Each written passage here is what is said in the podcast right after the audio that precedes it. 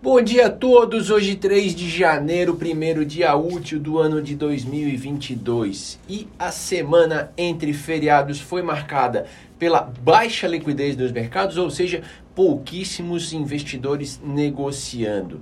Foi também uma semana calma de notícias, tanto aqui como lá fora, portanto, apenas os indicadores que já eram esperados acabaram aí marcando o noticiário da semana.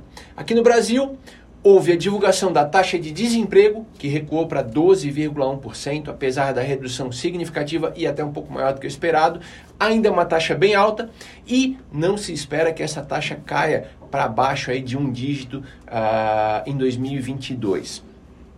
E o lado ruim da história é que a renda real média segue em queda, ou seja, a gente tem mais gente trabalhando, mas com uma renda menor. Boa parte disso, claro, por conta da inflação que ainda persiste. O IGPM, também divulgado, voltou a acelerar com alta de 0,87 acima das expectativas do mercado e fechando o ano de 2021 com alta de 17,8%.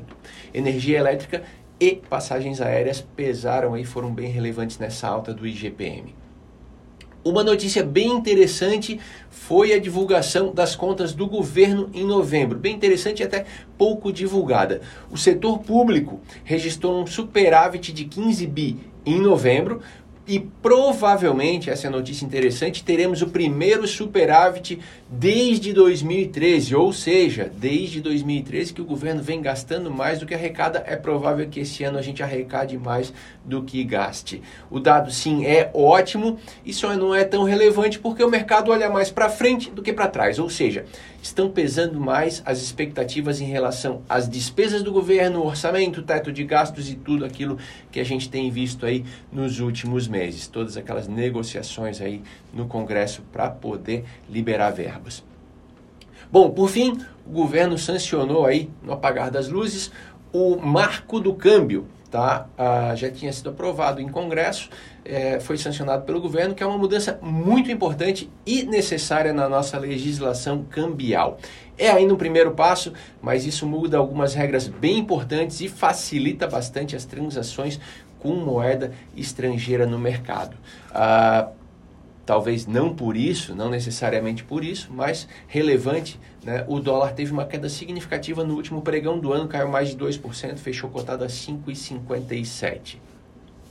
Bom, lá fora, as atenções se voltam para o número de casos de Covid, que aumentaram significativamente depois das festas de Natal. O número de casos bateu recordes no mundo, tá? Com alguns países liderando, Estados Unidos e alguns países da Europa, alguns países importantes da Europa com casos recordes, mas hospitalizações e mortes continuam estáveis. Não há maiores sinais aí de medidas restritivas, apesar do impacto que a gente tem visto especialmente em viagens aéreas. Pelo lado positivo, um estudo publicado por cientistas da África do Sul indicou que a Omicron pode aumentar significativa, significativamente a resistência contra a variante Delta, que é a variante mais perigosa. Ou seja, a gente tem mais casos de contágio aumentando, é, é mais, mais contágios uh, sem maiores problemas, né, sem maiores uh, riscos de internação ou letalidade é, e acaba aumentando a, a, imunização das pessoas. Bom, para a próxima semana, Fed divulga a ata da última reunião, divulgação na quarta-feira. Além disso, apenas indicadores normais aí de começo de mês, atividade, é, indústria e serviços em vários países e também dados de emprego americano.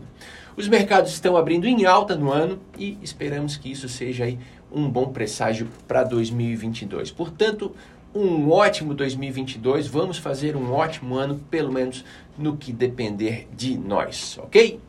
Uma ótima semana para todos.